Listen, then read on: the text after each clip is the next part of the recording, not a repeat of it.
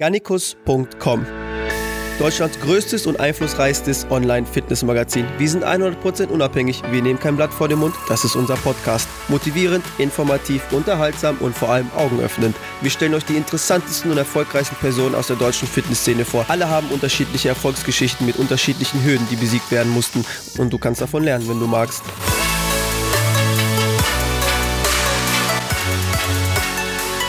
Informationen, Tipps und Tricks von Deutschlands erfolgreichsten Fitnesspersönlichkeiten. Zunehmen, abnehmen, Muskeln aufbauen, fasten, Geld verdienen, Unternehmen gründen, geistige Hürden überkommen und Kontrolle übers Leben gewinnen. Trainingstipps, Ernährungstipps und am allerwichtigsten der Impuls zum eigenen Handeln und der permanenten geistigen Weiterbildung. Fitness geht auch tiefsinnig und übers Eisenstemmen hinaus. Viel Spaß mit dem Podcast.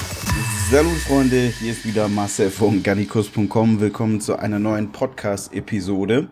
Und zwar geht es um die Body Power UK. Wer uns auf Social Media verfolgt, dem ist wahrscheinlich aufgefallen, dass wir am Wochenende in England unterwegs gewesen sind bei der Body Power UK. Das ist praktisch so das englische Pendant zur FIBO. Eine Fitness- und Bodybuilding-Messe. Und wir waren dort alle drei Tage, Freitag, Samstag, Sonntag ich würde euch jetzt gerne mal erzählen, was dort so passiert ist und vor allem, worin sich dieses Event von der FIBO generell unterscheidet. Ja, es ist anders als bei der FIBO schon mal, dass es keine Fachbesuchertickets gibt, sondern es gibt einfach ganz normale Tickets, die jeder immer kaufen kann. Also jeder kann an jedem Tag auf dieses Event gehen. Es gibt da keine Fachbesuchertage oder ähnliches, wie es bei der FIBO der Fall ist.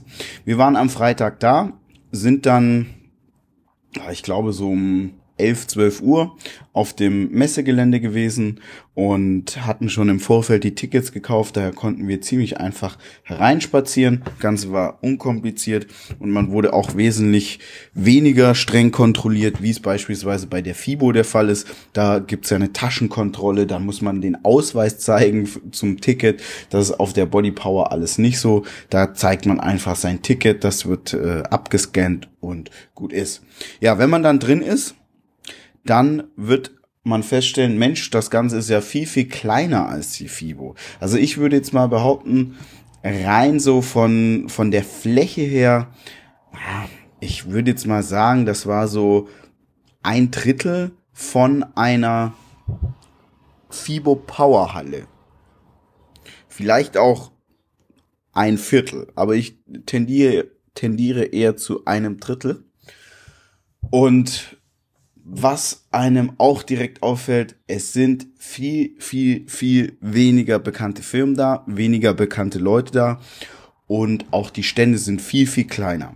Also wer unseren FIBO-Stand von 2018 noch kennt, wir hatten damals so, ich glaube, 50 Quadratmeter, ähm, moderates Budget, also wir waren jetzt da nicht die, die da ein Raumschiff oder ein Schloss hingestellt haben, sondern so ein Messestand, Standard, gemäß, der war nicht ultra teuer, aber auch nicht ultra günstig. Und mit unserem FIBO-Stand von letztem Jahr wären wir dort schon einer der bisschen cooleren Firmen gewesen, was den Auftritt angeht. Ich würde mal sagen, die bekanntesten Firmen und die Firmen, die auch so den imposantesten Auftritt hatten, waren ganz klar Wenkisch. Wenkisch, äh, Klamottenlabel aus UK, ähm, die greifen ja aktuell stark, so würde ich jetzt mal sagen, Chimchak an, beziehungsweise wollen in dieselbe Richtung gehen. Wie machen sie das? Naja, die, die haben halt auch so ein Real Madrid-Team, so nenne ich das jetzt einfach mal, sich da zusammengekauft. Das heißt, sie haben sehr, sehr viele reichweitenstarke Influencer. Die haben Simeon Panda, Cassandra Martin, ähm, John Jones, den äh, MMA-Fighter, viele, viele andere mit einer großen Reichweite. Und äh, ja, damit machen sie natürlich ziemlich viel Action auf Social Media und auch bei den Expos. Also Vanquish war so die Firma, die ist da auf jeden Fall stark herausgestochen.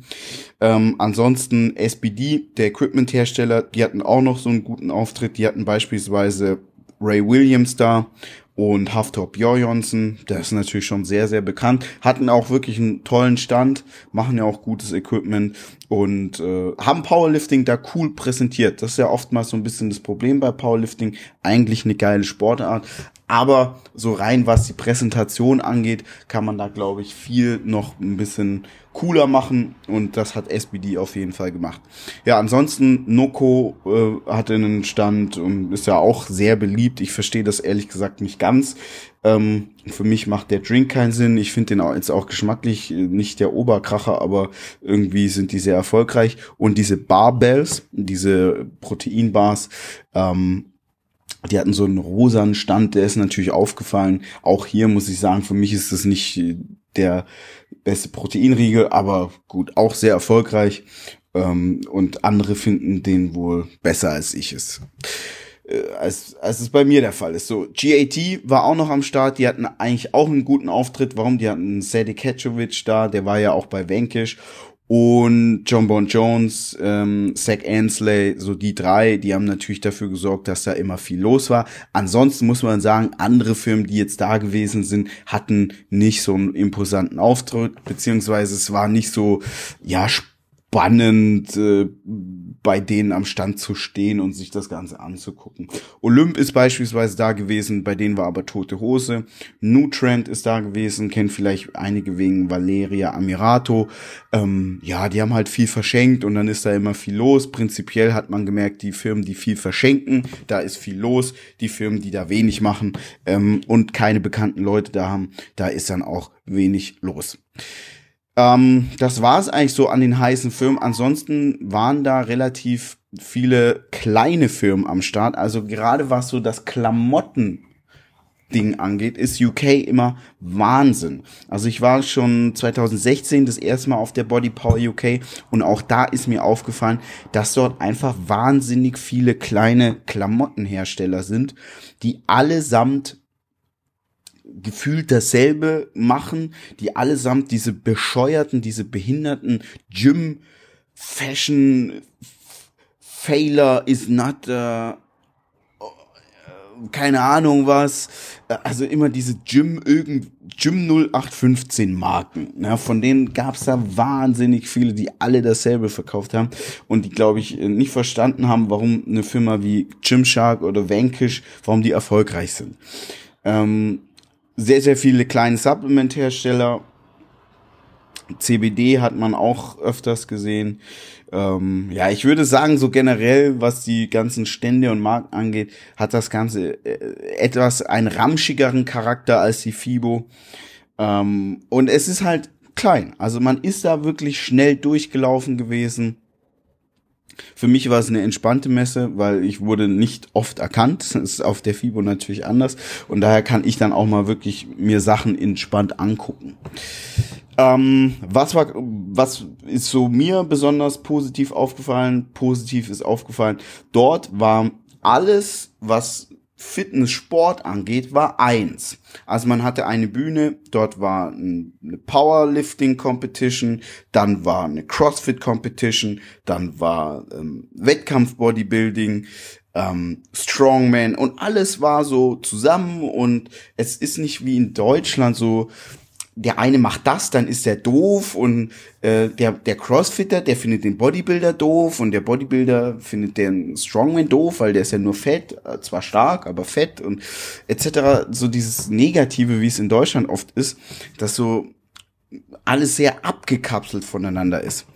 War dort überhaupt nicht der Fall, ganz im Gegenteil, es war so mehr so ein, wir machen alle zusammen, so Kraftsport, Fitnesssport und äh, dementsprechend war auch der Vibe. Das fand ich sehr, sehr positiv.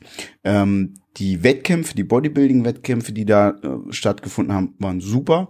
Schöne Bühnen, äh, Tribünen für die Zuschauer.